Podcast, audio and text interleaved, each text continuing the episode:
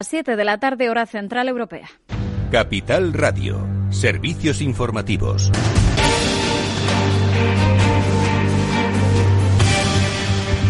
¿Qué tal? Muy buenas tardes. Estamos eh, esperando que salgan los últimos eh, datos eh, de coronavirus porque la incidencia acumulada en nuestro país sigue aumentando. Todas las comunidades autónomas, excepto Asturias y Canarias, están en riesgo extremo por la COVID-19 y 3 al 40% ya de ocupación en sus UCI. La tercera ola de contagios de coronavirus está afectando fuertemente a todas las regiones. Como decimos, solamente Asturias y Canarias están fuera de ese escenario de riesgo extremo contemplado en la estrategia de actuaciones de respuesta coordinada para el control del coronavirus aprobada por Sanidad y las autonomías. Y estamos eh, pendientes precisamente también de ese Consejo Interterritorial de Salud en el que se ha reunido esta tarde el ministro de Sanidad Salvador Illa junto con los consejeros de las comunidades autónomas. Eh, todavía no han salido, eso sí, que es lo que sabemos ya. Pablo Anzola, buenas tardes. Yes. Pues eh, vamos con las posturas con las que llegaban, porque el Ministerio sigue defendiendo que sean las comunidades autónomas las que lleven a cabo esas operaciones quirúrgicas para atajar esta tercera ola, medidas que aseguran consiguieron reducir el impacto de la segunda. Es lo que ya están haciendo precisamente la mayoría de comunidades. Hacemos un repaso, reuniones máximas de cuatro personas y cierre de la hostelería a las seis de la tarde, es lo que ha anunciado hoy Galicia. Más restricciones también en La Rioja, que cierra perimetralmente varios municipios y decreta el cierre de toda actividad no esencial a partir de las 5 de la tarde. La incidencia acumulada es muy dispar entre comunidades. Asciende, por ejemplo, en el caso de Extremadura hasta los 1.076 casos y roza ya los 600 en Baleares y La Rioja. El, el gobierno, a pesar de todo, descarta eh, por el momento el confinamiento domiciliario, una medida que sí piden con insistencia algunas comunidades gobernadas por el PP y que también vienen pidiendo y exigiendo los expertos, Lucía. Gracias, eh, Pablo. Pues una de las que sí está pidiendo una acción coordinada a nivel nacional es Andalucía. El presidente de la Junta, Moreno, ha avanzado que posiblemente el viernes se van a adoptar medidas más duras desde el punto de vista de la movilidad en el interior de la región, también eh, lo que va a afectar a la actividad económica, previsiblemente cierre de comercios. Y el vicepresidente Juan Marín ha sido quien ha pedido eh, que haya una estrategia eh, coordinada a nivel nacional, porque además en los últimos ocho días el 70% de los nuevos casos corresponden a la nueva cepa británica. Galicia también ha anunciado hoy restricciones. Escuchamos a su presidente, Alberto Núñez Feijo. No creo yo que eh, tengamos que hacer un confinamiento general de la población, pero las recomendaciones que planteamos son unas recomendaciones muy estrictas que de seguirlas producirían efectos muy parecidos a un confinamiento general. Bueno, pues también La Rioja, Navarra, Cantabria han anunciado restricciones pendientes de Madrid, donde la incidencia acumulada supera ya los 600 eh, casos. Por ahora no se han anunciado nuevas eh, medidas. Lo que sí sabemos es que respecto a la borrasca, Almeida, José Luis Martínez Almeida, el alcalde de la ciudad, va a pedir mañana al Gobierno Central la declaración de Madrid como zona catastrófica, mientras en las redes sociales eh, pues hay duras críticas a su gestión. De hecho, se ha convertido en tendencia el hashtag desastre Almeida desde Más Madrid de Pablo Gómez Perpiña también se unía a esas eh, críticas, adjuntaba unas fotos en las que se ven bolsas de basura acumuladas en varios eh, contenedores. Eh, bueno, en todo caso, con respecto a esas ayudas, el vicepresidente de la región, Ignacio Aguado, decía que van a tardar en llegar tipo de ayudas, las ayudas que provienen de haber declarado zonas como zonas eh, catastróficas, tardan semanas o meses en llegar. Por lo tanto, no podemos poner ahí el objetivo inicial, sino que, insisto, hay que iniciar la tramitación, pero centrarse en lo urgente y lo importante que es tratar por todos los medios de recuperar la normalidad en las calles. Bueno, mientras eh, Pablo Casado ha criticado al gobierno por esas dudas eh, en declarar la catástrofe, ha pedido un fondo de ayudas, un fondo Filomena para hacer frente a las consecuencias consecuencias de la borrasca. En el plano internacional, Donald Trump se enfrenta, comienza ya el proceso, estamos pendientes de ese proceso de impeachment, el segundo en su mandato. Y en Italia, eh, Matteo Renzi ha anunciado la dimisión de sus ministras, con lo que abre una crisis en el gobierno. Bueno, ahora After Work con Eduardo Castillo y a las 8 en el balance Federico Quevedo va a hablar con Ángel Garrido, consejero de Transportes de la Comunidad de Madrid. Eh, se quedan ya con Eduardo Castillo. Capital Radio. Siente la economía.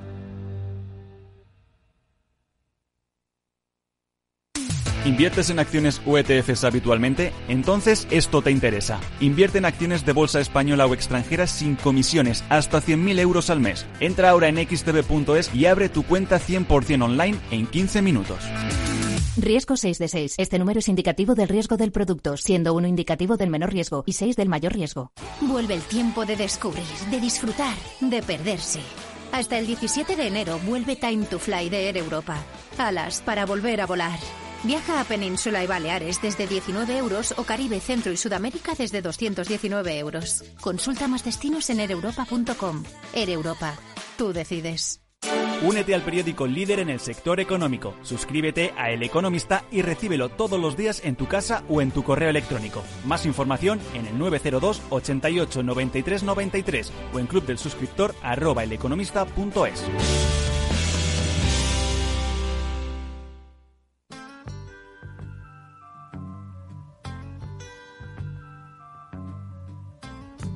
In a town near Albuquerque lived the most concerned young boy. He said, Lately I have noticed folks don't live with peace and joy, with frowns and worries in their faces. They lost and don't know where to go. Después del trabajo, After Work, con Eduardo Castillo, Capital Radio. by putting on a puppet show. The young New Mexican puppeteer, he saw the people all live in fear. He thought that maybe they'd listen to La buena música que nos pone Néstor Betancourt. Hoy Tom Jones abrimos este After Work en Capital Radio. Buenas tardes amigos y bienvenidos. Os habla Eduardo Castillo. La verdad es que así da gusto empezar, ¿eh? pese a todo lo que está cayendo. Bueno, ha caído y se está helando, o ya está helado. Efectivamente, es complicado la situación que está viviendo Madrid, es complicada la situación que está viviendo como consecuencia de esta eh, de este temporal, de esta nevada, de esta helada, el comercio y la actividad económica, de comercios y de empresas, ojo. Pero bueno, confiemos en que, pues eh, poco a poco, bueno, poco a poco no, Ya poco a poco eh, ya ha pasado tiempo, pero bueno, veremos si de aquí a finales de semana, que estamos a miércoles, pues podemos ver una mejora de la situación. Ojo que no es fácil, es la primera vez que esto le sucede a una ciudad como Madrid y obviamente no hay un precedente ¿no? sobre cómo despejar una ciudad en la que habitan 5 millones de personas y hay una actividad diaria importante. Insisto que no es fácil, entiendo, limpiar una ciudad que está toda helada. ¿no? Pero bueno, nosotros lo que vamos a hacer es, eh, mientras tanto, seguir hablando de cosas de la economía y de la vida, ¿no? que nos llaman la atención y que queremos compartir con todos vosotros en este After Work, porque hoy vamos a tocar muchos temas, yo creo que que, seguro que habéis oído, vamos, obviamente habéis oído hablar mucho de ellos y vamos a intentar pues profundizar un poco si no habéis tenido la oportunidad de hacerlo. Por ejemplo, vosotros sabéis quién es Ibai Llanos, ¿no? Sí, seguro que sí. O por vuestros hijos, o sobrinos, o primos, o vosotros mismos sabéis quién es Ibai Llanos, ¿no? Bueno, pues es un streamer, pues un tío muy famoso y además es bastante divertido. Es un narrador, ¿no? De, de eventos deportivos eh, de, de mm, eSports, ¿no? Que este año decidió hacer las campanadas a través de Internet, a través de los canales de consumo de este tipo de, de entretenimiento. ¿no? Bueno, pues en el Minuto de Oro logró tener más de medio millón de eh, seguidores comiéndose las uvas con Ibai. Más que alguna cadena de televisión de las tradicionales, ¿eh? Ojo. Y yo no sé si sabéis quién es de Gref. Yo no, no, lo sabía hasta hace tres días. Es un chico murciano pues que resulta que ha batido todos los récords, ¿no? De audiencia, dos millones y pico de personas siguiendo por una presentación que hizo a propósito del mundo de los videojuegos, etcétera, etcétera. ¿Qué está pasando? ¿Qué está cambiando? ¿Nos estamos perdiendo algo? y no lo estamos sabiendo ver. Bueno, pues eh, de eso vamos a hablar hoy en este programa, pues con quien más sabe de esto. Les hemos pedido a un compañero de la radio, a José Antonio González, el director del Kernel, que luego va a entrar con nosotros y nos va a contar, pues en qué consiste todas estas cosas eh, raras para algunos, pero que son el futuro para otros, ojo. Así que muchísimo, muchísima atención a lo que nos cuente. Y por cierto, dos cosas. Eh, hablemos con una empresa española, Open Cosmos. Eh, democratizar la conquista del espacio. Es una empresa española que eh, por poco dinero hace satélites. Satélites que van a conectar a todo el mundo. Le vamos a preguntar luego al fundador de Open Cosmos, a Rafael Jordá, quiénes son, qué hacen, del tamaño de un microondas. Ojo, valen 10 millones, pero menudo microondas, ¿eh? qué es lo que hacen esos satélites en el cielo y a qué pueden y a quién pueden ayudar. Y luego otra cosa, seguro que a muchos se les ha ocurrido que con drones igual podríamos haber pues arreglado pues o más que arreglado, por lo menos haber eh, recuperado algunas actividades, ¿no? algunas acciones, o habríamos mejorado un poco en la gestión de esta pandemia o sea, de la pandemia, perdón, del temporal, ¿no? Y es que resulta que hay una regulación que ha cambiado, una regulación sobre el vuelo de los drones. Pues le vamos a preguntar a un profesor de Derecho, a Jordi Sandalinas, sobre cuáles son los cambios ahora que hay con respecto al, al mundo de los drones y qué es lo que podemos y no podemos hacer para volarlos. Bueno, pues esto es lo que vamos a hablar en el Afterwork, pero también, ojo, eh, ¿cómo ha empezado el año? Recordáis que el final de año y el principio de año son fundamentales para la industria del automóvil, para los concesionarios. Menudo final de año y menudo principio de año. De esto nos va a hablar Chimo Ortega, al que ya le vamos a saludar. Bienvenidos.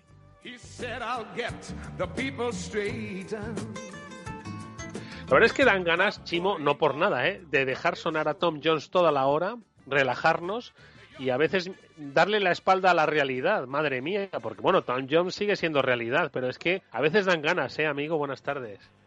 Buenas tardes, pues ya está, tú lo has dicho. Néstor, sube la música. Sube la música que nos vamos.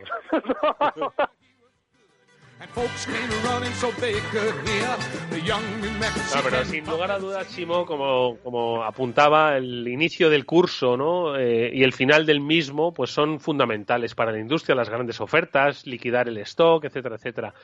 Yo creo que la industria jamás había vivido un año como el que vivimos y cómo ha vivido una entrada como la que estamos viviendo, ¿no? Entonces, yo no sé, Chimo, que hacía tiempo además que no tocábamos el, el tema, ya no tanto en cifras, sino en, en, en, presentimientos. ¿Cómo están eh, los fabricantes? ¿Cómo están los concesionarios? Pues la verdad es que fastidiadillos, fastidiadillos y con, y fíjate, eh, curiosamente, eh, esto quizás sea un poco aventurado y exagerado, pero dando el primer semestre casi por perdido, ¿vale? Eh, pensándose que en mayo se tienen que juntar para ver qué va a pasar en el segundo semestre y, cómo vamos a afrontarlo. Eh, en un momento de tormenta perfecta, sabéis que el año pasado había ayudas para comprar el automóvil, se acabaron el 31 de diciembre, a pesar de que además tampoco han funcionado bien, pero se acabaron el 31 de diciembre. Hay cierres de eh, de superficies de más de 400 metros en muchas comunidades. Esos son cualquier concesionario. Aunque se está volviendo a recurrir, como pasó en la ocasión anterior ese cierre, porque es que los concesionarios no pueden ser más pequeños, pues no caben los coches. ¿Vale? Eh, además, eh, ha entrado en vigor la WLTP, que eh, a pleno ritmo, que ya se sabía a partir de hace dos años, pero claro, nadie contaba con que iba a haber una pandemia el año anterior.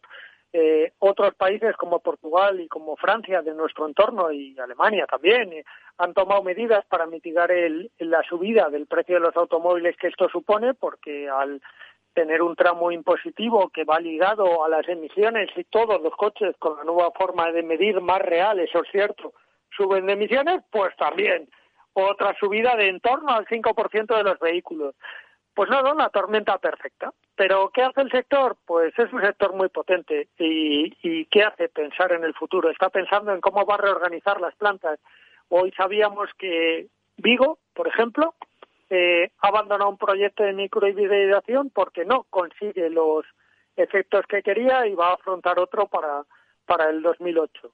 Eh, Renault este jueves se presenta un nuevo plan estratégico y acaba Luca de Meo de nombrar a José Vicente de los Mozos eh, director general de España y Portugal para intentar hacer un polo de la península ibérica los dos países juntos.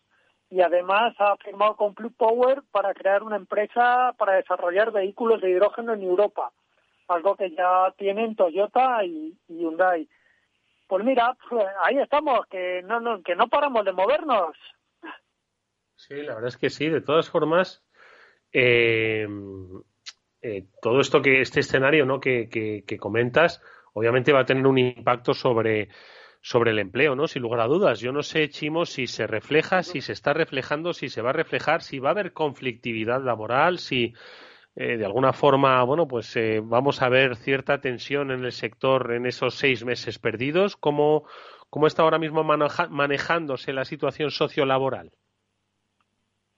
Complicada, Eduardo, no te, no te lo voy a negar. Está muy complicada porque, claro, si la demanda baja, la producción baja, eh, los concesionarios que eh, fueron uno de los primeros sectores que rescataron a la práctica totalidad de todos de los empleados de los ERTES, pues ahora tienen un problema porque no pueden volverse a coger esos ERTES y, y tienen un problema eh, muy muy complicada, una situación la verdad es que muy delicada y bueno, eh, un sector que todos saben, pensamos que tiene una demanda embolsada, pero que es verdad que las circunstancias no permiten que esa demanda flore y que realmente pues se complica mucho. ¿Tú crees, eh, Chimo, que, que los eh, eh, las ayudas europeas, que sí, parecen estar, obviamente son muchas pelas, ¿no? Muchas pelas para, para un, un, dos titulares muy fuertes, ¿no? Que es digitalización y sostenibilidad, ¿no? Obviamente la industria del automóvil va a pescar ahí, ¿no? Sí o sí, tiene que pescar, ¿no? Al final. Entonces, entiendo que... Pescar porque además es uno de los ejes estratégicos, la movilidad esas ayudas, con lo cual no le queda la tecnología eh, la digitalización y, la movilidad son ejes estratégicos para esas ayudas, englobados, como tú bien decías, en la sostenibilidad. Y, tiene que pillar, y tiene que pillar mucho. Pero es verdad que, bueno, que, que las ayudas llegarán en mayo, como se espera, que todavía el sector está cerrando los planes de ayudas, que parece que se va a extender bastante el plazo respecto a los, a los compromisos iniciales y que esas ayudas, como decíamos, llegan a partir de mayo y llegan, pues como te decía, para los planes del segundo semestre. El primer semestre hay que ver cómo aguantamos, cómo aguantamos ese empleo, cómo aguantamos la baja demanda, eh, la pandemia sigue creciendo, eh, encima nos ha venido el temporal de nieve con más días de cierre de concesionarios, con plantas que han tenido que suspender la producción porque faltaban componentes, pues complicado, muy complicado, Eduardo. sí, sí, da, pena, da pena. Le vamos a pedir a Néstor que, que, vuelva otra vez a recuperar a Tom Jones, macho, de verdad. No, es que... te voy a dar una noticia antes de que Néstor recupere a Tom Jones. Hombre, que no quiero yo dejarte con mal sabor de boca. Vale, vale, eh, venga, adelante. Vamos a avanzar un poco en el futuro. ¿Te acuerdas de, te acuerdas de la fusión de FCA y PSA? Pues ya, a primeros de año, los dos consejos de administración han dado el ok y se ha anunciado que Fiat Chrysler, FCA, eso, vale, es que digo FCA, digo sí, vale, la Fiat. Tú háblame de la Fiat, Chimo, déjate de, de acrónimos. Fiat Chrysler, que lo acabo La Chrysler y la, y la, la Peugeot Citroën se van a la juntar. La Citroën, es Opel y demás. Es que ahora ya son muchos. Ya, ya lo sé, ya lo sé, macho, ya lo sé. Son muchos invitados a la fiesta.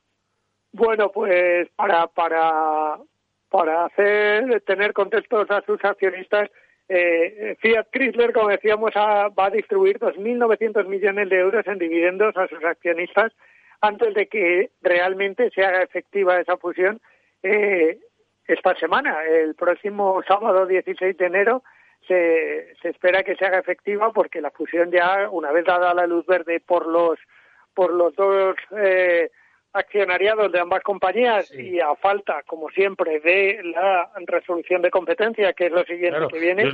claro, yo es que lo que te iba a preguntar, ¿de verdad las autoridades de la competencia europeas mm, ven aquí, no sé, esto es una corporación, como estas grandes corporaciones de las películas futuristas, Chimon, ¿de verdad no dicen nada?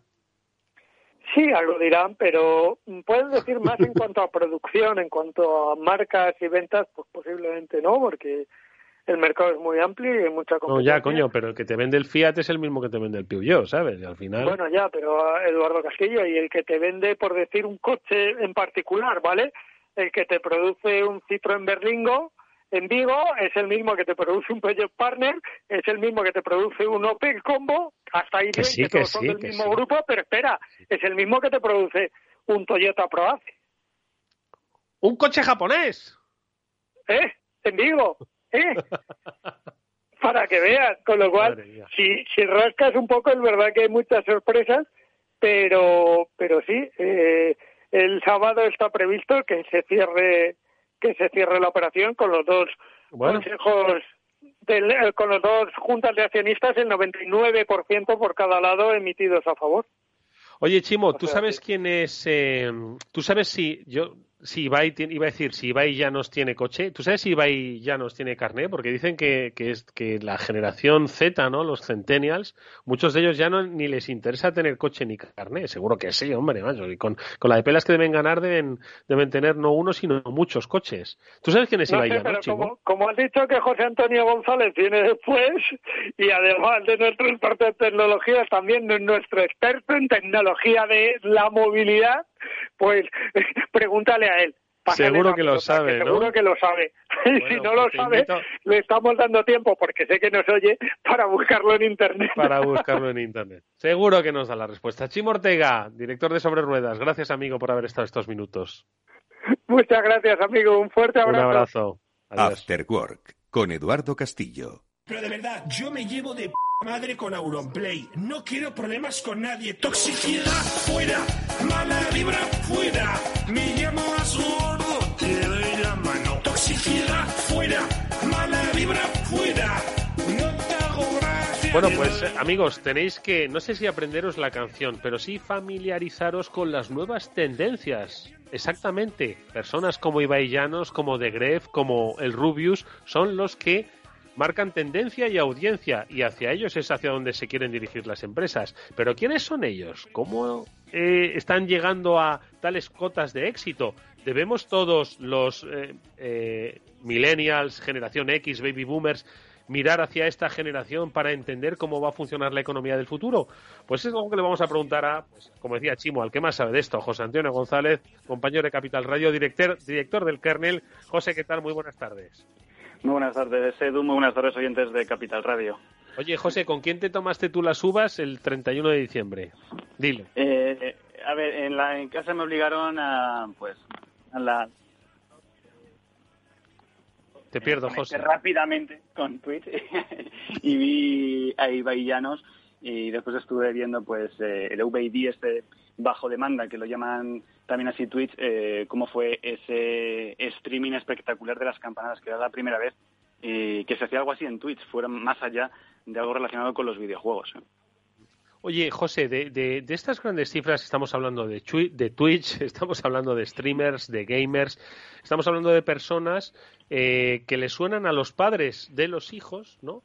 Pero que todavía no alcanzan a comprender la dimensión que puede esto adquirir en volumen de negocio, de mercado, de movimiento de marcas, de tendencias de consumo. Eh, ¿Cuál es un poco, bueno, luego el otro hito era el de, de Gref, ¿no? Que lo comentaba mm. yo, que este es un, un gamer, ¿no? es decir, un jugador de videojuegos, vamos a hablar así, ¿no? Que, que, que, juega en directo para muchas personas y el otro día pues presentó algo de, sobre un juego y congregó a dos millones y medio de personas. lo que decía lo que decía Ibai era eh, promocionando las campanadas no que él lo que decía era para que los padres los abuelos o eh, los hermanos o los cuñados eh, vieran a quién veían esos chavales jóvenes porque claro a lo mejor te reúnes con, pasas pues al lado de un instituto o de un colegio y a lo mejor los chavales están diciendo, pues he visto a The Gref o he visto a Auronplay o a Ibai Llanos. Y claro, pues a mucha gente le puede sonar a chino. y son chavales eh, por ejemplo, eh, de Gref, que es David Cánovas, un chaval de Murcia, eh, nacido en 1997. Es que es generación Z, es casi ya de, los años 2000. ¿Vale? para, que pongamos en perspectiva que, no son millennials, sino que es la generación posterior ya, casi.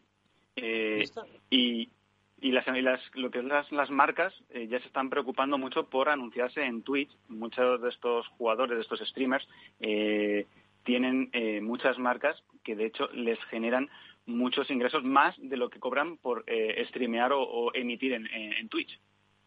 Vale, porque estos, eh, estos, estas personas tienen dos vías de ingresos, ¿no? La que generan a través de la audiencia, ¿no? Y de, y de los, entiendo que de los clics derivados, ¿no? De las plataformas en las que se, se emiten, YouTube, Twitch, Twitter, entiendo, este tipo de sitios, ¿no? Y luego los patrocinios vinculados a sus actividades, ¿no? El patrocinio tradicional de toda la vida, ¿no? Hmm. Sí, correcto. Eh, por una parte, ahora lo que, eh, como dirían ellos, lo que, lo, que está petándolo es Twitch. Eh, está la parte de los youtubers, que es lo que hemos conocido como, como, comenzó todo, que por ejemplo tenemos a Willy Rex, que es uno de los pioneros aquí en España, que por cierto acaba de ser padre, y después está Twitch, que es lo que donde está ahora mismo de Gref, donde está eh, también Ibai Llanos y, y, mucha gente. Eh, ellos tienen dos formas de ingresos. Por un lado son lo que, lo que pagan sus usuarios, sus suscriptores, que tú llegas a Twitch y te suscribes al streamer que tú más quieres, que tú le sigues porque te gusta, y pues tú pagas una parte y eso se lo lleva después el streamer. Para que lo te des cuenta, eh, Ibai Llanos yo creo que tiene em, casi 3 millones de, de, suscriptores en Twitch y él ingresa al año, según un reciente estudio, 896.377 dólares, solo por suscriptores, ¿eh? Y después eh, tienen eh, los famosos anuncios que hacen, patrocinios, eh, Ibai eh, son 456.855 dólares, ¿vale? Pero el que más cobra eh, a través de anuncios es un español, es Auronplay, con, más, con casi 550.000 dólares. O sea, son cifras mm, que no son pequeñas y el que más cobra de todos mm, los españoles es el Rubius, que se embolsa al año 4,3 millones. Joder, eh, con perdón, eh, con perdón. En realidad, las cifras que nos está contando José no dejan de formar parte del, del, sistema, en el sentido del que cuanta más audiencia tienes, pues más gente quiere estar contigo, ¿no? Eso lo hemos conocido cuando no había internet, cuando había solo una cadena o cuando había solo radio, ¿no? Cuanta más gente acumulases tras eh, la plataforma, pues eh, ahí radicaba el éxito, ¿no? Y la fuente de ingresos. Pero yo lo que te pregunto, José, también es eh, sobre todo dirigiéndote a los padres de esos chavales que quisieron poner Twitch en Nochevieja y se quisieron y les dijeron que no, que tú con Icartiburu y con la Obregón, ¿no? Entonces, eh, quiero que, que, le cuentes a los padres qué es lo que en realidad hace que tengan tantos seguidores, tantos suscriptores, qué es lo que cuentan, por qué lo cuentan, qué es el estilo, la forma, eh, lo que ya se da en televisión no conecta con esa generación de centennials, ¿qué es? Mira, eh, pues eh, para una pequeña pincelada, más que te lo voy a contar yo, mira, eh, esto es un extracto de un vídeo de Ibai Llanos, concretamente con Margasol, y comentaba esto Margasol. venir tú, yo me he quedado flipando cuando me dijeron, oye, eh, quiere ir Mark y, y, hablar de que va a fichar por los Lakers. Yo dije, hostia, pues que venga, ¿qué voy a decir, Mark, hijo mío? O sea... Es que, es que, ¿qué, qué, qué hacemos? Lo, o sea, Ibai, que al final si no hacemos lo de siempre, con, con la misma gente de siempre, ostras, y yo te, que también te sigo a ti yeah. y tenemos uh, a, amigos en común, sí. eh, pues digo, hostia, pues vamos a hacerlo diferente y más divertido y, y mucho más normal. Mucho más normal. Esto es lo que decía Marga Sol a Ibai Llanos eh, anunciando que se iba a Los Ángeles Lakers. No habló con eh, los compañeros de la SER, ni con los compañeros de COPE, ni con Marca, ni con Mundo Deportivo, ni con El País, ni con El Mundo. A quien le dio esa exclusiva fue a Ibai Llanos. Lo más normal. En, mmm, para que lo entiendan los padres que nos pueden estar escuchando, que sus hijos eh, pues siguen a Ibai Llanos, o a The Gref, o a Auronplay, eh, es una, una sensación de comunidad. Tú participas eh, en, una, en una transmisión eh, tú comentas en un chat que, por cierto, eh, el streamer, eh, aunque dice que sí, no lo puede leer porque, por ejemplo, Ibai Llanos eh, al segundo puede tener 500, 600 mensajes que le están entrando, tú te formas, te sientes parte de esa comunidad. te hablan como tú puedes hablar con, con, un colega tuyo. Ya estábamos ahí oyendo las frases que usan, usan tacos continuamente. Es un lenguaje muy cercano a la calle, al día a día de, los chavales. están cambiando la forma mmm, de transmitir, de contar cosas. Eh, los chavales, eh, pocos o tristemente, eh, pocos encienden la radio o abren un periódico, se van a, a, estos sitios porque se sienten parte de esa comunidad, como tú estás generando ese contenido. Por eso eh, es la, a donde se van, porque no es una fórmula secreta lo que tienen los streamers. Sí. Hay varios tipos.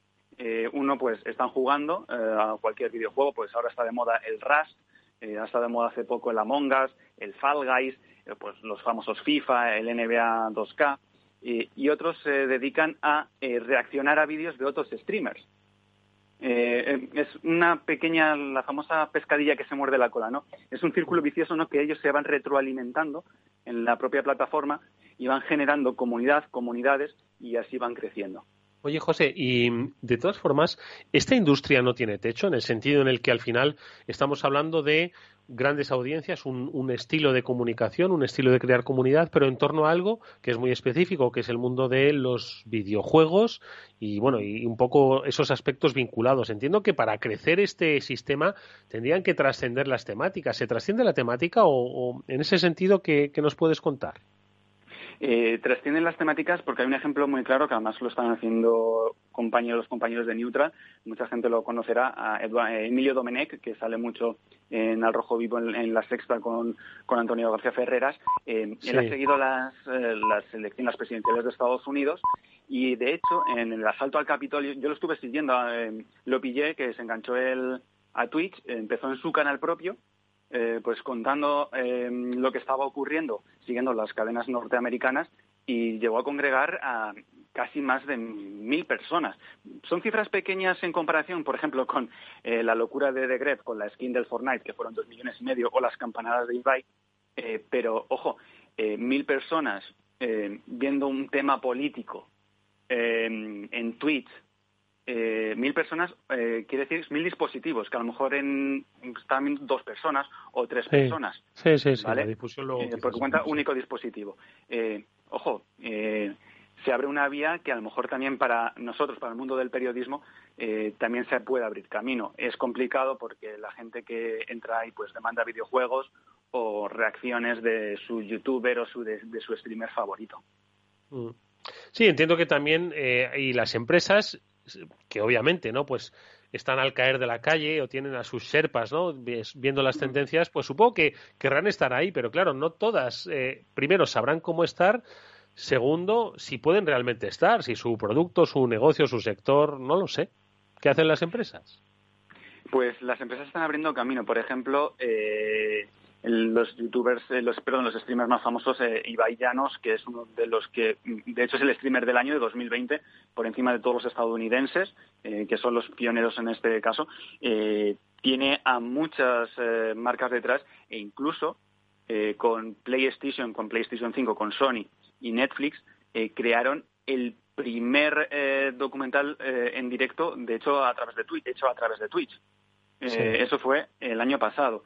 Mm, ahí ves que las marcas son conscientes de que Sony es, mm, claro, para millennials, eh, centennials, eh, pues sabe que ahí está y llegan eh, perfectamente, porque en estos momentos Ibai Llanos es prescriptor.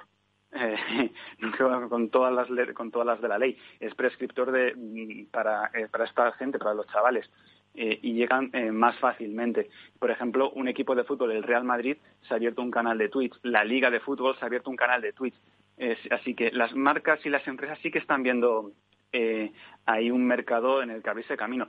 Y yo te lo comentaba, cuando estábamos preparando eh, esta intervención, decía, incluso yo pensaba en los departamentos de marketing de, las eh, productoras de videojuegos, digo, en lugar de gastarse millonadas en marketing en medios que podemos considerar tradicionales, lo más lógico es eh, enganchar a los, a los streamers o a los youtubers que se pongan a jugar a su juego, porque está pasando con el famoso Rush, eh, nada que es un juego de supervivencia, eh, apareció en 2013, pasó sin pena ni gloria, y ahora, porque unos streamers españoles, en este caso el Rubius, con Alexby, han creado un servidor donde están 80 streamers españoles que juegan todos los días más de 8 horas, una jornada laboral, y está alcanzando cotas extraordinarias y que nunca había tenido este juego.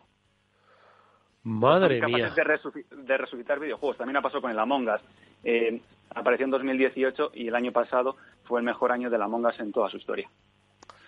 Bueno, como eh, hay un aspecto, ¿no? Que decías, eh, nada, muy brevemente, José, y es que muchos están abriendo Twitch, ¿no? Y no deja de ser una herramienta, ¿no? Eh, pero al final quizás la clave eh, no es tanto la herramienta, porque mañana podrá ser otra, ¿no? Que te ofrezca quizás más calidad, más eh, rapidez, sino es el tono, ¿no? Es el tono y el estilo, ¿no? Sí, están cambiando la forma, sobre todo, de comunicar. Y en este caso, la plataforma da igual, porque Facebook con Mixer también lo hizo, lo intentó y ha fracasado. YouTube ahora se ha quedado descolgado frente a Amazon con su Twitch. Em, es la forma de contar, ser más cercano, generar una comunidad en torno a alguien o a un grupo de chavales, porque en el caso de Ibai no es solo él, es un grupo de eSports que hay detrás que se llama G2 y hay tres chavales más, con Ibai viviendo en una casa en San Cugat del, del Vallés, en Barcelona, eh, que son tu pandilla, tu cuadrilla, que dicen los, chavales del País Vasco. Sí, y además te digo una cosa, decías que, que Willy Rex puede ser ha tenido, ha sido papá hace poco, ¿no? Ayer, ayer fue papá de su hija María, que de hecho Ibai ya nos reaccionó en directo a una foto que subió Willy Rex en Instagram. Eh, e-, ese es el contenido que, más allá de los juegos, que cogen una foto de, de Instagram de sus amigos y las comenta. Igual que tú puedes sentarte con tus amigos eh, en una terraza, eh, pues ellos lo hacen en, en, Twitch y le está viendo de pues 100.000 personas. No, lo digo, digo lo del, digo lo del hijo de Willy Rex para los, los chavales que están encerrados ahí con Ibai Llanos, pues que sepan que, que hay esperanza, ¿eh? que no, que no todo está en los videojuegos, o sea que, y el ejemplo lo tienen en su, en su colega, que hay, que hay que mirar también un poco más allá de vez en cuando. José Antonio González es el director del kernel. Nos encanta oírle hablar porque sabe mucho de esto. Te agradecemos, José, enormemente que nos hayas abierto un poquito más los ojos a esta nueva realidad. Un fuerte abrazo. Un placer. Adiós. Adiós.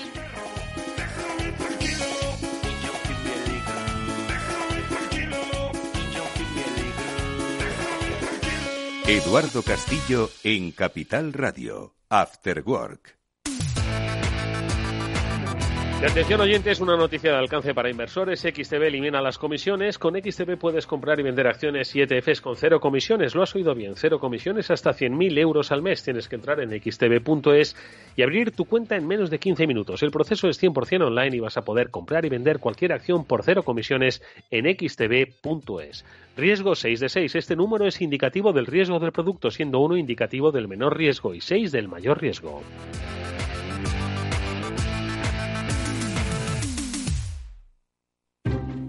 Inversión inmobiliaria acompaña al mercado inmobiliario en este nuevo ciclo. Todos los jueves de 10.30 a 13 horas, el inversor encontrará las claves para realizar su mejor inversión. La mañana de los jueves en Capital Radio tomamos el pulso al sector inmobiliario. Noticias, análisis de mercado y debates donde los protagonistas del sector podrán contar en primera persona los retos a los que se enfrenta el ladrillo. Inversión inmobiliaria pone la voz al sector inmobiliario. Aquí en Capital Radio.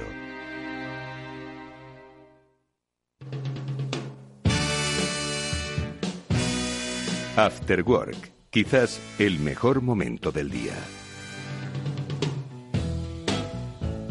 Nuestro siguiente invitado es el fundador y CEO de una empresa que se llama Open Cosmos. Eh, están ubicados en el Reino Unido. No le voy a preguntar por el Brexit, bastante jaleo tendrá ya con esos temas. Pero sí le voy a preguntar por cómo una empresa fundada por un español mira al espacio y qué es lo que, como dicen en su web, pueden ofrecerle a sus clientes que nos da el espacio. Rafael Jordá, ¿qué tal? Muy buenas tardes.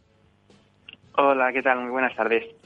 Oye, Rafa, eh, vosotros ofrecéis cosas que da el espacio. El espacio da muchas cosas, conocidas y desconocidas, ¿no? Y en vuestro caso, eh, ¿qué es lo que ofrecéis a través de Open Cosmos? Eh, le decíamos al principio que sois capaces de fabricar satélites pues eh, súper pequeñitos, del tamaño de un microondas, pues súper eficaces económicamente, porque cuestan unos 10 millones de euros. Entiendo que cuestan bastante más los grandes, ¿no? Y que luego son útiles a quién. ¿Qué es lo que hacéis en Open Cosmos? A ver, Rafa. Sí, pues mira, sencillamente en Open Cosmos lo que hacemos es diseñar estos satélites, los fabricamos y los ponemos en órbita. Y una vez ahí, estos satélites son capaces de recopilar datos a escala global que sirven para resolver algunos de los, de los mayores retos mundiales. ¿no? Estamos viendo cómo todo el cambio climático, por ejemplo, se requieren gran cantidad de datos para, para entender cuál es el impacto en deforestación, impacto medioambiental. A nivel logístico, también hay muchísima demanda ¿no? para optimizar rutas, para entender cuál es la forma más eficiente de llevar una cosa de un sitio a otro a nivel de desarrollo urbanístico. Bueno, las aplicaciones son prácticamente infinitas y estamos viendo muchísima atracción para este tipo de datos y este tipo de información desde prácticamente todos los sectores. Oye, Rafa, porque ¿quiénes son los clientes de Open Cosmos? ¿A quién le interesa poner un pequeño satélite en órbita y recabar información? Pues para poner algunos ejemplos de misiones que ya estamos fabricando y que los datos se van a utilizar para cosas concretas, hay un cliente que es una energética que quiere precisamente pues ser capaces de estimar con, mayor exactitud no la cantidad de, de, petróleo que se extrae en distintas regiones del mundo. Hay otro cliente que quiere ser capaz de monitorizar infraestructura a escala global, sobre todo para temas de, de aseguradoras, ¿no? Y ahora, hace poco, también están saliendo bastante tracción en todo lo que es el, tema de impacto medioambiental, ¿no? Y nos estamos dando cuenta que hay varios gobiernos que para poder pues monitorizar cuál es el impacto en, distintos recursos naturales, cuál es el uso que se hace de esos recursos, pues también están interesados en este tipo de datos. O sea, recursos, e infraestructuras, eh, materias primas, todo eso es capaz de leer vuestro satélite y luego sacar conclusiones que ayuden a tomar decisiones. Sí, correcto. Al fin y al cabo, lo que hace el satélite es sacar imágenes, ¿vale? Saca fotografías en distintas resoluciones, con distintas bandas no electromagnéticas en algunos casos incluso también se pueden combinar esos datos que son de, a partir de imágenes con, datos provenientes de sensores en tierra. Ahora, precisamente a, principios de año, vamos a lanzar dos satélites que van a proveer conexión a través del IoT 5G, el Internet de las Cosas, y combinando distintos tipos de datos, pues puedes entender la realidad, ¿no? Puedes entender que si el índice de vegetación, por ejemplo, en un área concreta ha bajado de una cierta intensidad a otra, pues eso significa que los recursos hídricos en esa región se están viendo impactados, por ejemplo, ¿no? O que la producción agrícola que va a haber en, en esa región o en ese país va a decrecer a lo largo de los siguientes meses. Todo este tipo de análisis, muchos de ellos ya hechos a través de, de algoritmos de, y, de herramientas de redes neuronales de, de inteligencia artificial, pues son capaces de extraer esa información que al fin y al cabo es lo que resulta muy útil para, para todas esas empresas y para todos estos usuarios. Oye, Rafa, ¿y la relación con vuestros clientes cómo funciona? Es decir, vosotros les vendéis un satélite que eh, pasa a ser propiedad de la compañía y operáis vosotros o ellos digamos que contratan vuestros servicios eh, de un satélite especial porque claro al ser satélites pequeños eh, entiendo pues que, permite la, una producción de satélites mucho más rápida que, los satélites normales. Es, es, cierto que no sé mucho de satélites tengo que decirte por otro lado no entonces cómo funciona es decir uno compra un satélite y uno alquila el servicio quién maneja ese satélite lo hacéis desde Open Cosmos Sí, pues mira, tradicionalmente ah, el sector espacial ha sido un sector donde ah, prácticamente mm, solo las grandes empresas o algunos gobiernos se podían permitir ¿no? lanzar satélites grandes a nivel geoestacionario y se orientaban sobre todo a proveer pues o bien comunicaciones o, mm. bien sacar imágenes, digamos, de, satélites muchísimo más grandes. A lo largo de los últimos años ha habido una gran revolución dentro del sector espacial que ha permitido, como bien dices, pues reducir el coste y el tiempo de desarrollo de estos satélites. Y Open Cosmos, en este ámbito, sobre todo aquí en Europa, pues ha sido una empresa pionera en este sentido, ¿no? Entonces, nosotros a día de hoy lo que estamos haciendo es vender toda la misión como una solución. Es decir, el cliente requiere unos datos concretos y nosotros le decimos, pues mira, volando esta cámara en este tipo de plataforma, con este tipo de subsistemas y poniéndotelo en nuestra órbita, te podemos proporcionar este tipo de datos. Y compran la misión entera. Normalmente, pues hay luego unas, unos gastos ¿no? de operación y de mm. explotación de estos datos. Mm. Oye, Rafa, ¿y cómo ponéis en órbita eh, los, los satélites? Entiendo que en ese sentido también dependéis un poco de los de los lanzamientos, pues que las grandes operadoras, bueno, ahora con SpaceX igual estáis hablando con ellos, no lo sé, pero ¿cómo se ponen en órbita los satélites? Sí, bueno, tenemos acuerdos con todos los lanzadores a, nivel mundial, con SpaceX, de hecho vamos a tener seguramente algunos lanzamientos hacia finales del año que viene, principios del siguiente. Ah, hay lanzamientos también, ahora el que vamos a lanzar próximamente va a ser en un Soyuz, en un lanzador ruso pero sí, no hay muchos proveedores de lanzamiento, entonces tenemos acuerdos con, con todos y lo que hacemos es comprar uh, slots, como se conoce con la jerga, del sector, lo que son huecos ¿no? dentro de estos lanzadores, uh, donde nosotros colocamos estos satélites pequeños y hay unos mecanismos que son capaces de desplegarlos una vez se han ya situado en órbita. Entiendo, Rafa, que esto es eh, algo que, bueno, ahora quizás muchas eh, personas que nos están escuchando dicen, bueno, joder, es que contratar los servicios satelitales, bueno, pues esto está solo eh, restringido para grandes compañías, pero entiendo, vamos a ver, no tanto para pymes, no estoy pensando en pymes, pero sí, y quizás pues para estas eh, industrias, pero estoy pensando en el mundo agropecuario, estoy pensando en el mundo precisamente agrícola también, ¿no? De las grandes extensiones, que entiendo que al final toda esta información les va a resultar muy útil, ¿no? Y no necesariamente tiene que ser estas grandes multinacionales, ¿no? Efectivamente, sí, sí. De hecho, nosotros tenemos clientes que, que sí que son empresas o organizaciones más grandes, por ejemplo, la Agencia Espacial Europea es uno de nuestros mejores clientes, ¿no? Ahora mismo estamos trabajando en varias misiones y varios satélites que les vamos a entregar a ellos. Pero también tenemos empresas más pequeñas, sobre todo startups que ven el gran potencial que tiene este tipo de, datos, que levantan inversión y son capaces de, empezar a desplegar esta infraestructura.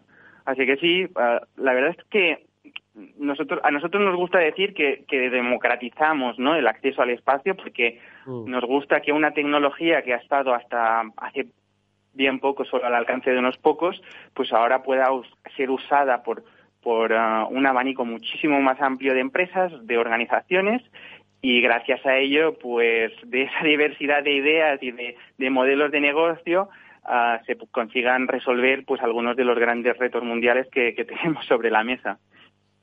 Bueno, pues eh, la verdad es que es muy interesante, es apasionante el trabajo que desarrollan en Open Cosmos, una empresa fundada y dirigida actualmente por Rafael Jordá y al que le damos la enhorabuena primero por haberse atrevido y segundo por haberlo logrado. Así que cada vez que miremos al cielo, pues pensad que una de esas cosillas que brilla, pues seguro que es una estrella y que tiene nombre propio, pero también seguro que es uno de los satélites que hacen que la vida sea mucho más inteligente gracias a los datos que transmite.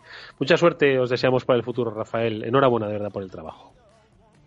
Muchas gracias, un abrazo. Un saludo.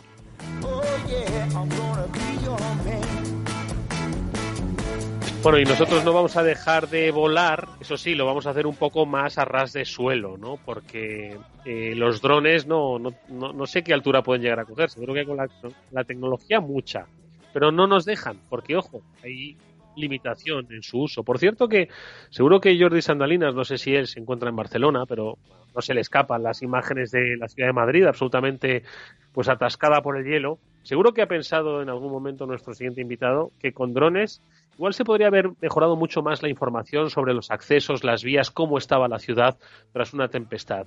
Pero claro, no sé si la legislación lo hubiese permitido, porque precisamente el futuro de los drones estará marcado por lo que la ley les permite hacer. Jordi Sandalinas, como decimos, es profesor colaborador de los estudios de Derecho de la Universidad Oberta de Cataluña.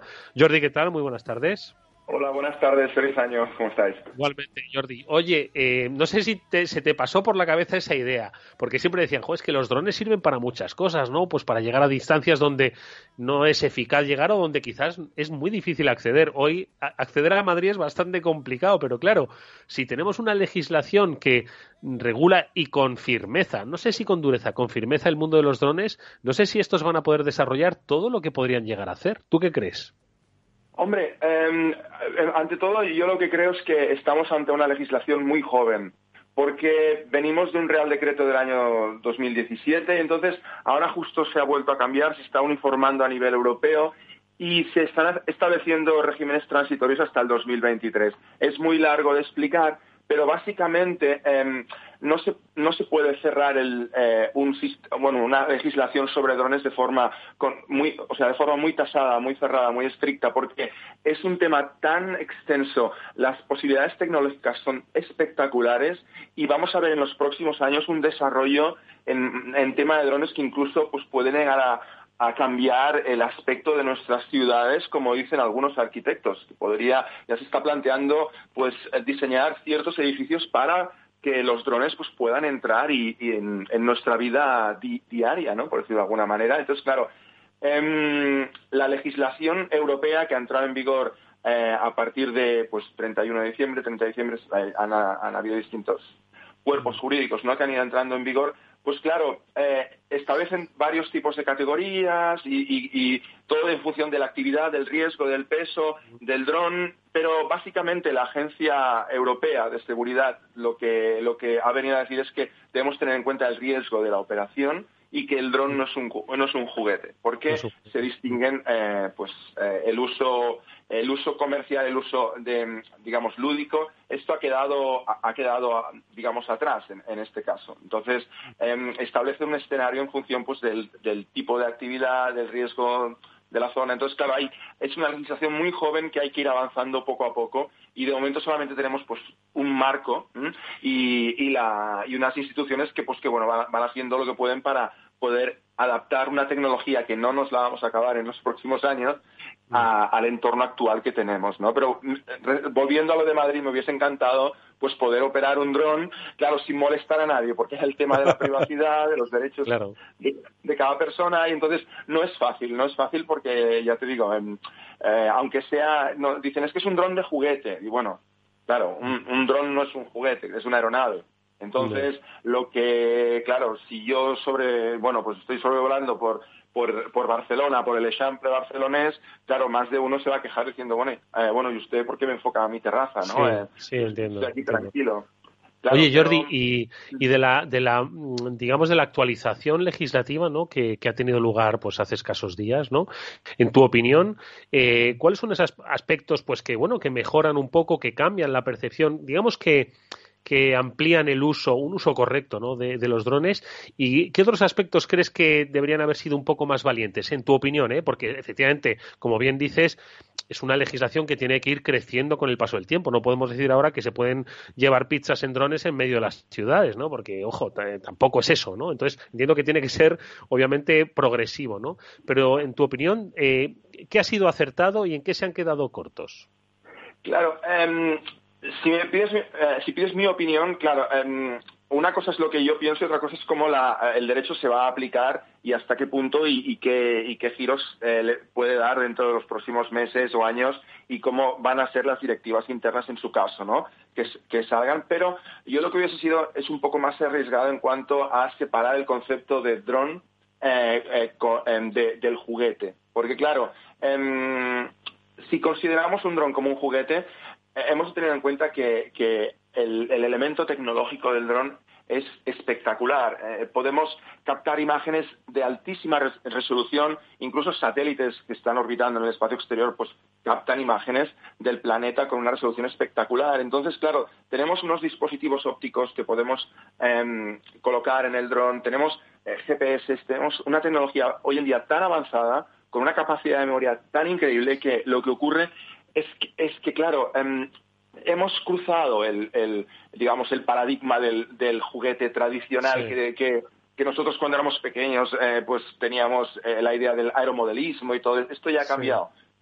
estamos en, en un Internet global, en una sociedad de la información donde lo que pasa hoy aquí se entera el que está en Hawái al, segundo, ¿sabes? Entonces, claro, yo hubiese sido un poco más, más em, no estricto, pero sí eh, no hubiese considerado el dron como un juguete en el y, y no hubiese no hubiese liado a hacer eh, pues una distinción en cuanto a pesos y tal, porque claro em, se escapa un poco y deja y deja ciertas lagunas. Pero ya te digo, es mi opinión y vamos a ver cómo el derecho va evolucionando, porque el derecho es práctico. Entonces vamos a ver vamos a ver cómo, cómo en, en los próximos años pues eh, puede, podemos seguir teniendo el dron como juguete y aún así pues sin tener riesgo de, incumplir pues derechos básicos, ¿no? Como mm. el de la libertad, la intimidad, etcétera, etcétera. Porque entiendo, Jordi, que al final, digamos que el crecimiento, vamos a llamarlo así, ¿no? La madurez del dron eh, tiene que ir enfocada hacia una profesionalización de su uso, ¿no? Tanto por las personas, es decir, la generación de empleo de profesionales, como de los servicios que éste puede ofrecer en las ciudades o en otros ámbitos, ¿no?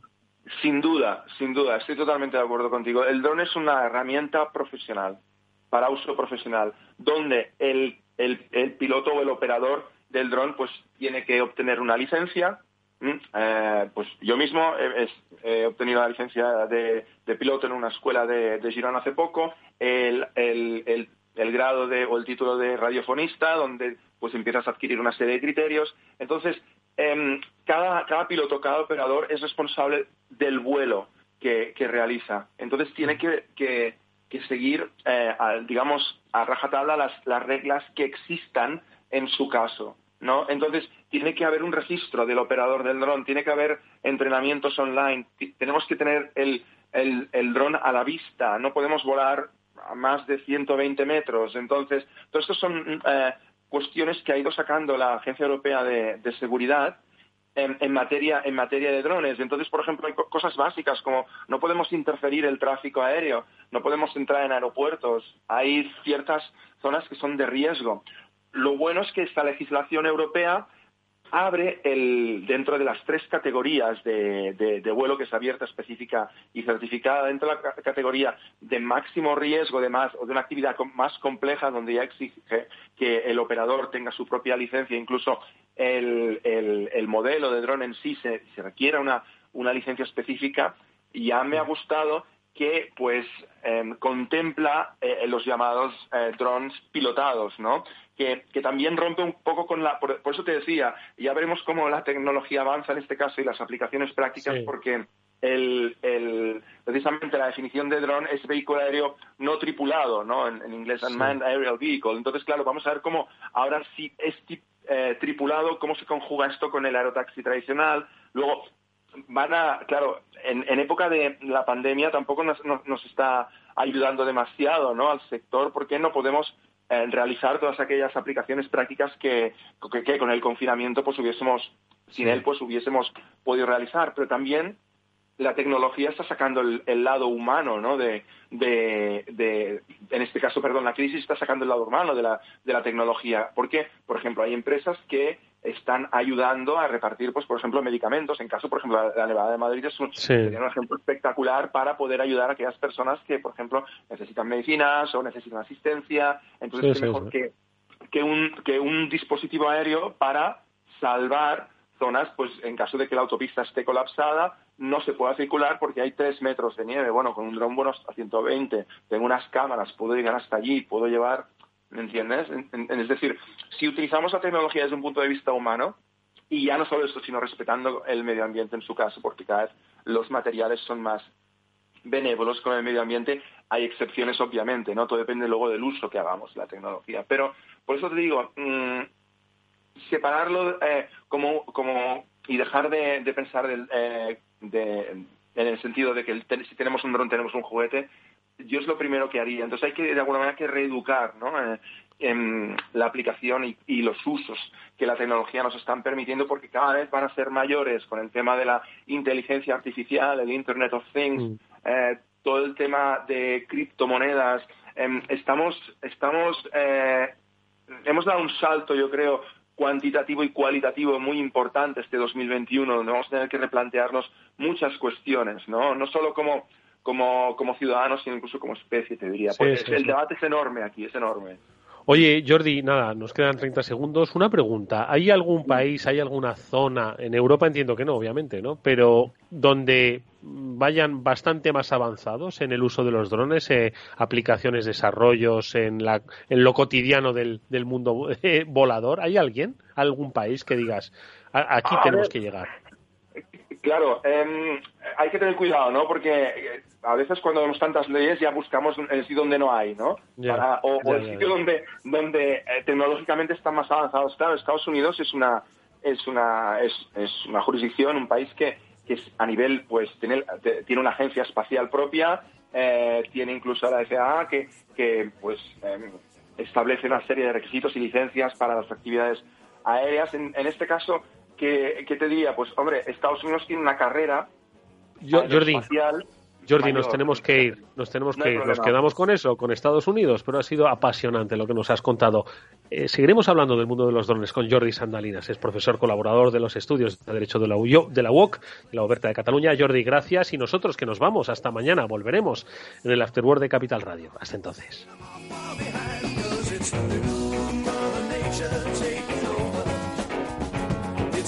After Work con Eduardo Castillo.